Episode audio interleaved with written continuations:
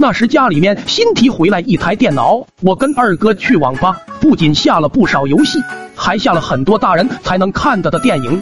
结果等到了第二天，这件事被全班的人都知道了，所有人都抢着要去二哥家观摩影片，我俩借此机会狠狠的大赚了一笔。当天下午放学，我跟二哥领着二十多个同学，路上在田里碰到二叔，他还好奇怎么今天来了那么多同学。下一秒，二哥就跑到了他的身边。老爹，班主任听到咱们家买了台电脑，就给了我一张碟片，让我和同学们一起观看。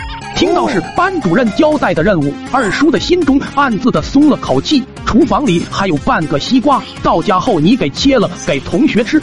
一行二十多人很快就来到了二哥家。一群人浩浩荡荡的来到了电脑前，在确定关好门窗之后，二哥开启了电脑，鼠标又缓缓的伸向了电影的文件夹。时间一分一秒的过去，正在地里干活的二叔怕二哥惊呆了同学，决定提早收工回家，好好招呼众人。结果走到自家门口，就隐约听见了屋子里面的嬉闹。二叔脚步一停，脸上无奈的笑了笑，我就知道会是这样。看来等会儿得让小二子好好完成老师布置的任务，可不能连累了同学们。从院子进入厨房，二叔赶忙将西瓜切好，之后便走向客厅，结果却发现客厅的门被锁了。这群小兔崽子在干嘛？看动画片吗？竟然还把门给锁了！为了给客厅里面的人一个惊喜，二叔悄悄地掏出了钥匙。此时的电脑前，我们对厨房发生的事浑然不知，眼睛痴痴的盯着电脑屏幕，恨不得直接钻到电脑里面。吱啦一声轻响，门开了，二叔蹑手蹑脚的走到了我们的后面。我倒要看看你们在看什么玩意儿！眼睛转动，下一秒，一股鼻血直接从二叔的鼻子里面喷出。我正看得精彩呢，头顶上突然传来了水珠。特么的，二哥这房子真该修修了，这咋大晴天的还漏水呀？